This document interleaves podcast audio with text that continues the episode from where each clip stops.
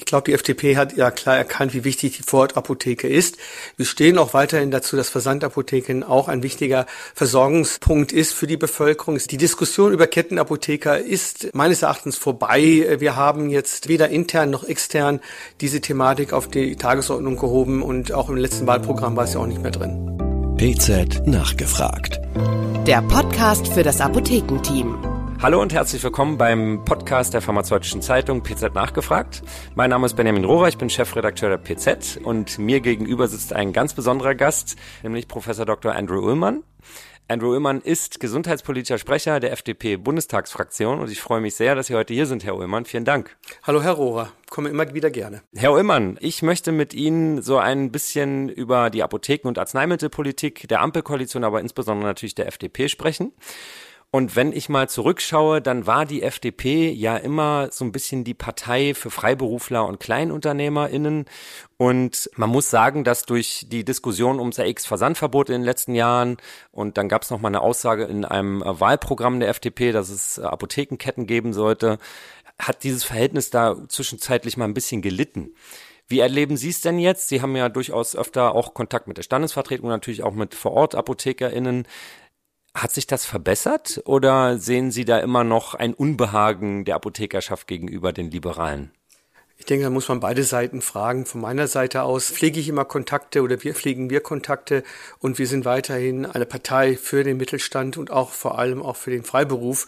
Wir haben es natürlich momentan nicht immer einfach, wo wir nicht alle unsere Forderungen, die wir stellen, umsetzen können und wollen. Aber ich glaube, unser Wahlprogramm für die letzte Bundestagswahl und auch was wir im Koalitionsvertrag hinterlegt haben, ist vielversprechend. Nur wir müssen es jetzt umsetzen. Ich glaube, das ist unsere Hauptmanko und das kann man auch ganz offen auch ansprechen. Wir müssen äh, agieren und nicht mehr reagieren. Die Pandemie ist in ihrer Endphase. Das heißt, wir sollen uns wirklich auf diese Themen konzentrieren, die wir im Koalitionsvertrag hinterlegt haben. Ist ja auch ein ganz wichtiger Punkt. Sehr gut, genau. Also auf den Koalitionsvertrag komme ich gerne später nochmal zu sprechen.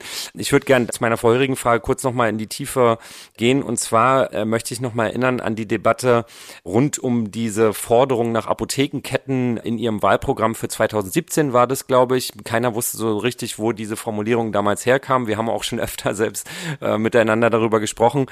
Nur zur Absicherung ist denn diese Forderung nach Apothekenketten, also nach Aufhebung des Fremdbesitzverbotes gelöscht aus der FDP-Debatte, auch aus der internen äh, Parteidebatte? Oder gibt es immer noch Forderungen, dass man den Apothekenmarkt dahingehend liberalisieren sollte? Ich glaube, die FDP hat ja klar erkannt, wie wichtig die Vorortapotheke ist. Wir stehen auch weiterhin dazu, dass Versandapotheken auch ein wichtiger Versorgungspunkt ist für die Bevölkerung. Es ist ja nicht nur ausländische äh, Versandapotheker, sondern auch inländische Versandapotheker gibt es ja auch. Die Diskussion über Kettenapotheker ist meines Erachtens vorbei. Wir haben jetzt weder intern noch extern diese Thematik auf die Tagesordnung gehoben und auch im letzten Wahlprogramm war es ja auch nicht mehr drin. Okay, genau. Das kann ich bestätigen. Wie gesagt, da stehen eigentlich nur sehr zukunftsgerichtete Worte zu den Apotheken drin. Da kommen wir, wie gesagt, noch zu. Worüber ich sprechen möchte im Moment ist auch nochmal die aktuelle Arzneimittel- und Apothekenpolitik ähm, der Ampelkoalition, aber auch der FDP, wie gesagt. Nochmal rückblickend auf das äh, kürzlich beschlossene GKV-Finanzstabilisierungsgesetz. Ähm, erste Frage dazu. Die Apotheken haben, und das haben Sie selbst und Ihre Parteikollegen auch anerkannt, einen großen Job während der Pandemie gemacht, machen Sie immer noch sehr, sehr viele Extraaufgaben übernommen. Sie wurden da jetzt nicht wirklich belohnt für, indem die Ampelkoalition den Kassenabschlag, den sogenannten, auf zwei Euro erhöht hat, äh, über zwei Jahre lang. Können Sie verstehen, dass das in der Apothekerschaft teilweise ja auch emotional einfach äh, schwierig aufgegriffen wird nach diesen Pandemiejahren. Kann ich absolut nachvollziehen. Also ich habe ja auch in meiner Rede im Bundestag explizit gesagt, dass das Gesetz keinen Spaß gemacht hat. Wir haben äh, sehr heftig verhandelt, wo wir sparen, wo wir nicht sparen. Wir waren da eine letztendlich Lose-Lose-Situation. Also ich spreche jetzt auch von der gesamten Koalition.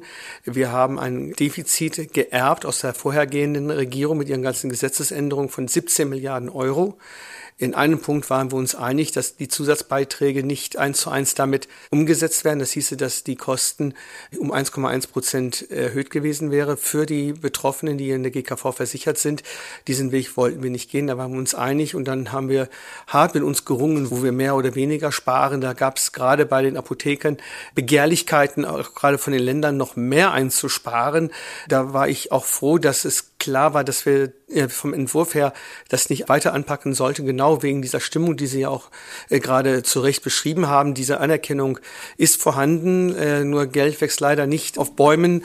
Es tut mir auch äh, unsagbar leid, das hat mir nicht gepasst. Ich hätte auch am liebsten mich irgendwo versteckt, aber das ist halt Realpolitik, dass man das dann so umsetzen muss, wie wir es umgesetzt haben. Und ein Punkt möchte ich einfach an dieser Stelle erwähnen, dass es mir ein bisschen einfach gemacht hat. Selbst die Abda hat die Gewinne vor Steuern der letzten Jahre veröffentlicht. Und da gab es immer gute Zuwächse also durchaus auch im zweistelligen Bereich.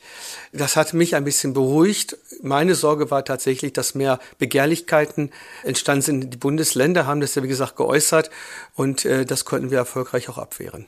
Hier könnte man jetzt natürlich entgegnen, dass die äh, Gewinne der, der Pandemiejahre natürlich Sondereffekte waren und an der sinkenden Apothekenzahl sehen wir, dass da durchaus natürlich ein finanzielles Problem vorhanden ist. Nee, aber dafür haben wir ja es auf zwei Jahre begrenzt erst einmal. Richtig. Dann, dann schauen wir mal, wie es danach weitergeht. Ich finde es gut, wenn wir dieses ganze Spardiktat, das mich ja schon seit Jahrzehnten umtreibt, ich komme ja auch aus der Gesundheitsbranche letztendlich, endlich mal aufhört. Wir wollen, und wir meine ich jetzt alle, die im Gesundheitswesen tätig sind, ihren Jobs nachgehen und wollen entsprechend entlohnt werden und nicht immer äh, wahrnehmen, ihr seid zu teuer, dann müssen wir jetzt sparen. Das ist von der Motivation her in allen Bereichen eher ein Negativ, ein Malus. Das ist eher demotivierend als motivierend, in den Bereichen auch zu arbeiten. Hm. Wenn ich da äh, kurz mal bei der Honorierung leider noch kurz bleiben darf.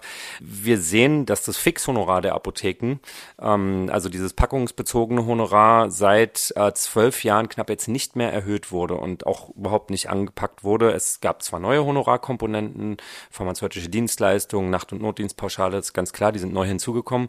Allerdings ist die Grundvergütung gleich geblieben in dieser Zeit. Währenddessen sind die GKV-Einnahmen gestiegen, die Inflation, dazu muss ich wohl nichts sagen, und natürlich auch die Tariflinien in Apotheken. Ist es Zeit, vielleicht auch die Vergütung nach dieser zweijährigen Sparphase auch mal irgendwann wieder anzupassen? Ich denke, wir sollten grundsätzlich über die Vergütung im pharmazeutischen Bereich äh, Gedanken machen, auch welche Dienstleistungen, die bisher auch stattfinden, aber nicht honoriert werden, auch vergütet werden. Also ich bin nach wie vor, es ist ein abgedroschener Spruch, Leistung muss sich auch wieder lohnen. Das heißt, wer Leistung erbringt, sollte entsprechende Entlohnung bekommen.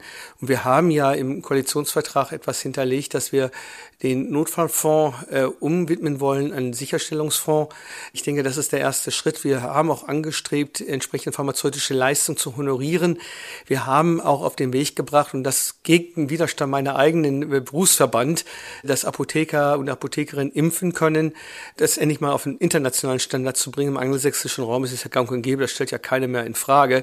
Ich denke, das ist eine Entwicklung in Deutschland, das äh, leider langsam stattfindet, aber irgendwann mal wird auch eine Gewöhnung entstehen und dann ist es auch eine Selbstverständlichkeit. Ich denke, da sollten wir hingehen. Das ist äh, sehr viel zu erledigen. Wir haben es unter dem Stichwort Strukturreform im Gesundheitswesen betituliert. Klingt sehr einfach, ist aber natürlich sehr kompliziert, weil wir dann eine Operation im offenen Herzen durchführen, in allen Bereichen. Das ist sehr ambitioniert. Wir wissen, wo wir eigentlich hin wollen. Ein, ein effektiveres System zu machen, nicht ein teures System, das ineffektiv ist. Das ist unser System im Augenblick. Und da bin ich auch überzeugt, dass die Leistungserbringer in dem Bereich auch zufriedener sind und erst recht die Patienten.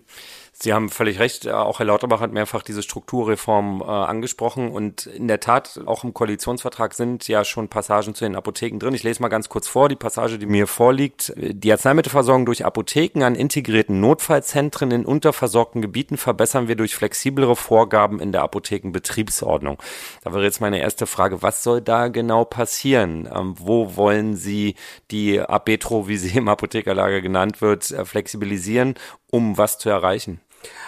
Also der Gedanke dahinter ist, dass es im Rahmen der Reform der Notfallversorgung das ja flächendeckend stattfinden soll und auch auf andere Füße gestellt werden. Auch da fahren wir natürlich auf viele Widerstände von niedergelassenen Ärzten, von Krankenhäusern, die jeweils Angst haben, ihre Klientele zu verlieren. Das sehe ich ehrlich gesagt gar nicht so. Im Gegenteil, wir können einfach auch da Effektivitätssteigerungen erreichen. Und der Gedanke, das uns ein bisschen umgetrieben hat, und das bedarf ja noch der Diskussion, da werden wir noch auf die Abda und äh, andere hinzugehen, dass zum Beispiel in der Notfallzentrale gewisse Medikamente vorgehalten werden können, ich sage jetzt mal, Ibuprofen, Amoxicillin, also jetzt ja. so, so Standards, die im Nachtdienst dann vielleicht doch mal anfallen, dass man nicht dann gleich den Apotheker aus dem Nacht wecken muss, dass er die Packung rausgibt, sondern auch, dass Ärzte das vielleicht auch rausgeben können. Ich weiß, dass es da durchaus große Widerstände gibt von Seiten der Apotheker, aber ich denke, und Apothekerin natürlich immer gendergerecht hier, hier bleiben. Absolut korrekt. Äh, äh, gibt viel mehr Apothekerinnen als Apotheker. Das weiß ich, passt jetzt auch bei den Ärztinnen und Ärzten ja ähnlich. Das ist auch gut so. ähm, aber ähm, ich denke, wir müssen schauen, dass wir nicht gegenseitig unsere Aufgaben wegnehmen, also unsere ärztlichen und Apotheker, also pharmazeutischen Aufgaben wegnehmen, aber eine bisschen Lockerheit in der Diskussion wünsche ich mir von beiden Seiten. Ja, die muss ich ganz klar sagen. Das, ja. ist, das sind sehr verhärtete Strukturen. Die sind in Deutschland in der Tat sehr angespannt ja. im Vergleich zu anderen Ländern. Sie haben das Impfen schon angesprochen. Können Sie Ihre ärztlichen Kollegen, Sie sind ja selbst Arzt, verstehen um diese Neiddebatte, die da geführt wird, auch mit Blick auf die pharmazeutischen Dienstleistungen, dass Apotheker jetzt Medikationsberatung anbieten und die Ärzte da, wie man so gut sagt, auf die Barrikaden gehen? Haben Sie da Verständnis für? Äh, partiell, aber okay. nur, aber wirklich nur partiell. Ich bin ja, äh, der Transparenz halber kann es auch an dieser Stelle gesagt gesagt werden, ich bin ja im Vorstand vom Berufsverband Deutsche Internistinnen und Internisten, äh, haben wir auch schon heftig diskutiert. Nicht überraschend stelle ich eine Minderheitsmeinung dar, aber ich, nicht eine Einzelmeinung, das ist schon mal ein gutes Zeichen. Von der ärztlichen Seite her erwarte ich eine gewisse Lockerheit um die Impfungen. Ich kann verstehen, es hat mir auch nicht gepasst im Infektionsschutzgesetz, dass Tierärztinnen und Tierärzte impfen können. Das fand ich ein bisschen strange, aber da war ich leider auch meiner Fraktion Einzelmeinung, dass das nicht geht. Aber bezüglich der Apotheker und Apotheker Apotheker, dass sie impfen können, äh, sollten die Ärztinnen und Ärzte eigentlich froh sein, wenn das möglich ist. Denn auf der einen Seite wird gesagt, wir haben so viel zu tun auf der ärztlichen Seite. Auf der anderen Seite haben wir überall, auch gerade bei der Grippeschutzimpfung, wenn wir dabei bleiben, eine zu niedrige Häufigkeit an Menschen, die sich impfen lassen. Das muss geändert werden und das kann man Hand in Hand mit den beiden äh, Freiberufler, Pharmazeut und auch Arzt und Ärztin zusammenbringen. Sehr schön. Ich Blick nochmal zurück in den Koalitionsvertrag. Die nächste Aussage, zu der ich auch nochmal eine Frage habe, äh, lautet, wir entwickeln den Nacht- und Notdienstfonds zu einem Sicherstellungsfonds weiter und schaffen eine Verordnungsfähigkeit für Notfallbotendienste in der ambulanten Notfallversorgung. Ich würde gerne bei diesen beiden Fonds bleiben. Gibt es da schon konkrete Pläne, wie das aussehen soll? Was ist ein Sicherstellungsfonds? Das sind erst einmal derjenige, der im BMG den Chefsessel äh, sitzt, hat die Verantwortung, unser Koalitionsvertrag umzusetzen. Als Teil dieser Koalition auf der legislativen Seite, da kriegt man nicht alles gleich mit, was in den Ministerien läuft. Das ist ja ein Riesenapparat.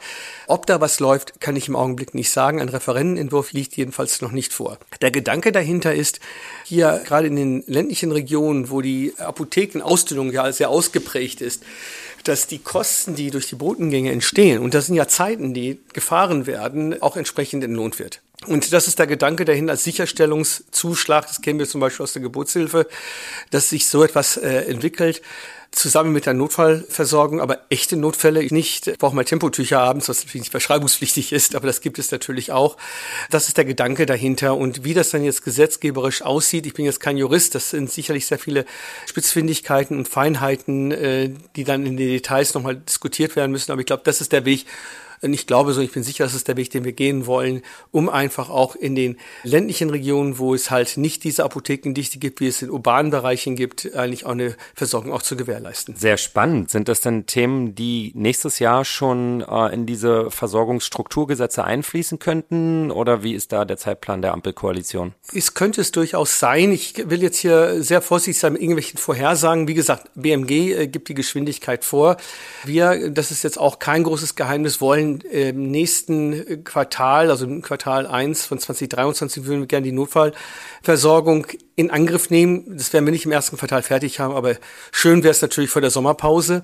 Dann haben wir in der gesetzgeberischen Phase äh, ein Fundament geschaffen erst einmal. Das heißt Kinderheilkunde, Geburtshilfe, Hybrid-DRG in der Versorgung ambulant-stationäre Gleichheit und dann Notfallversorgung. Das ist ja quasi das Fundament. Darauf aufbauend müssen wir in den verschiedenen Säulen der Versorgung weitere Strukturreformen durchführen. Das ist hier vor allem im Krankenhausbereich zu definieren, was Krankenhäuser sind. Äh, hier geht es auch darum, in der pharmazeutischen Bereich, wie entwickeln wir die Apotheke weiter, gemeinsam natürlich auch mit den Vertreterinnen und Vertretern der Apothekenverbände. Anders geht es ja natürlich nicht. Können viele übereinander reden, aber noch besser ist, wenn wir miteinander reden in dem Zusammenhang. In der Hoffnung, dass wir bis Ende der Legislaturperiode so weit sind, dass wir alles in den Startlöchern gekriegt haben. Gleichzeitig werden Sie auch erkennen in den gesetzgeberischen Verfahren, dass wir sehr engmaschig Prüfaufträge eingebaut haben im Sinne von äh, Evaluationen. Wie gesagt, das ist wie eine Operation am offenen Herzen. Da müssen wir die Vitalzeichen durchgehend überprüfen und so müssen wir das hier auch machen. Wenn wir neue gesetzgeberische äh, Maßnahmen ergreifen, ist das System ja sehr lebendig äh, in den Veränderungen und da müssen wir natürlich Obacht geben, dass wir nicht das Gegenteil erreichen, was wir eigentlich erreichen wollen. Mir geht's konkret um eine Prüfbitte, ja. ähm, die aus der FDP-Fraktion bekannt wurde zu dem kürzlich beschlossenen GKV-Finanzstabilisierungsgesetz. Da wurde, wie gesagt, aus der FDP-Fraktion ans BMG herangetragen, ob man doch mal prüfen könnte, weitere Einspareffekte ähm, möglich zu machen durch eine Deckelung der sogenannten 3%-Marge, die die Apotheken erhalten. Das heißt also, dass man bei den hohen Arzneimittelpreisen einfach ein bisschen die Apothekenmarge kappt und somit weiter einspart. Wie ernst ist es Ihnen um diesen Vorschlag? Äh, kann der nochmal in so ein Gesetz reinkommen oder war das nicht ernst zu nehmen? Also da muss man klar ein paar Punkte hier mal erwähnen. Im gesetzgeberischen Verfahren, wenn man in einer Koalition ist und Fragen hat äh, zu dem Gesetz, formuliert man Prüfbitten. Diese werden dann beantwortet und dann evaluiert von der jeweiligen Fraktion. Prüfbitten inkludiert auch Forderungen einer Fraktion. Und es wird Vertraulichkeit vereinbart, weil wir wollen natürlich nicht der Opposition, sage ich mal, Futter geben, wo man kritisiert oder in die Karten spielen.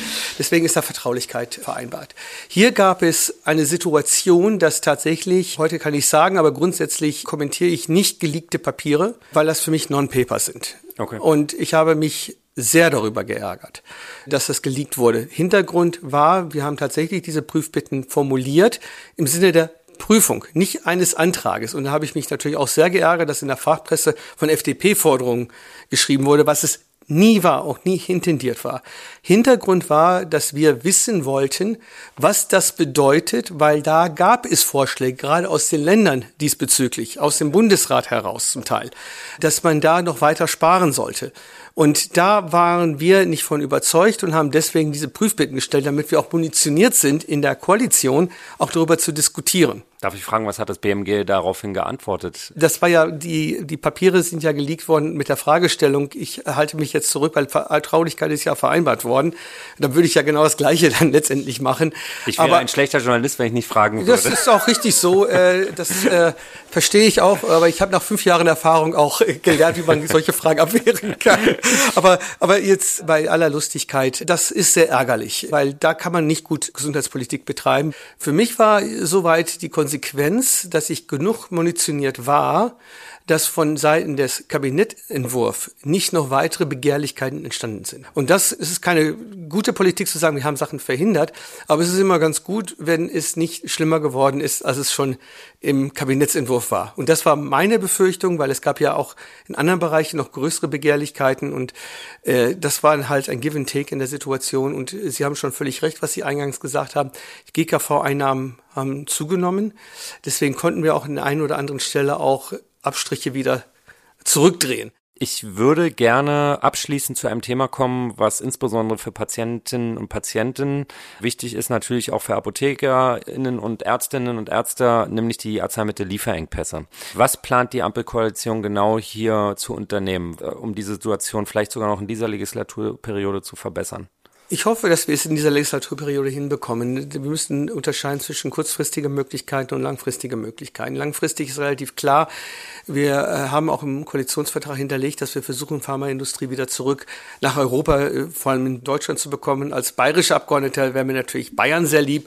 Und das ist äh, etwas langfristig, weil so ohne weiteres kann man nicht eine Firma aufbauen und nach GMP dann Zulassung bekommen. Ich brauche, glaube ich, die ganz große Problematik der Zulassung gar nicht groß äh, beschreiben. Die Herausforderung ist, was immer gerne vereinfacht wird aus der deutschen Sicht, sind die Rabattverträge. Ich weiß das nicht, ob das jetzt eine Korrelation oder Kausalität wirklich ist, denn das Problem haben wir nicht nur in Deutschland. Das ist ein europäisches und auch nordamerikanisches Problem, dass gerade bei Generika hier Lieferengpässe immer wieder entstehen. Ich, das ist ein Problem seit 15 Jahren. Stichworte in dem Zusammenhang ist, wir werden keine Lösung innerhalb von wenigen Monaten hinbekommen. Das glaube ich ehrlich gesagt nicht. Und auch wenn wir Rabattverträge fallen lassen würden, würde es nicht so ohne weiteres wieder äh, passieren. Wir müssen unsere Lieferungen, gerade der Arzneimittel, Rohstoffe, diversifizieren. Also das ist, glaube ich, relativ klar. Wir verlassen uns zum Teil auf einen Lieferer, ob jetzt aus China oder Indien, ist letztlich sturzpiep egal. Die Probleme sind immer die gleichen. Ist da irgendwo Streik, äh, Covid oder eine Explosion? Gibt es auf einmal keine Medikamente. Hier bedarf es kluge Ideen, wie wir das verbessern können. Idee jetzt von mir persönlich ist eine Idee im afrikanischen Raum beispielsweise gibt es ja Pharmaindustrie, die weit weg sind von den westlichen GMP-Vorstellungen. Aber wenn man da in PPP hineingehen würde, also Public-Private Partnership von Arzneimittelfirmen, die dann unterstützend da auch investieren in verschiedenen Ländern, die auch sagen wir mal, relativ politisch stabil sind, dann könnte es eine Win-Win-Situation sein. Okay. Für die globale Gesundheit, für die Industrie vor Ort und auch für die Lieferung in Europa und Nordamerika, weil die Probleme sind ja eher gleich.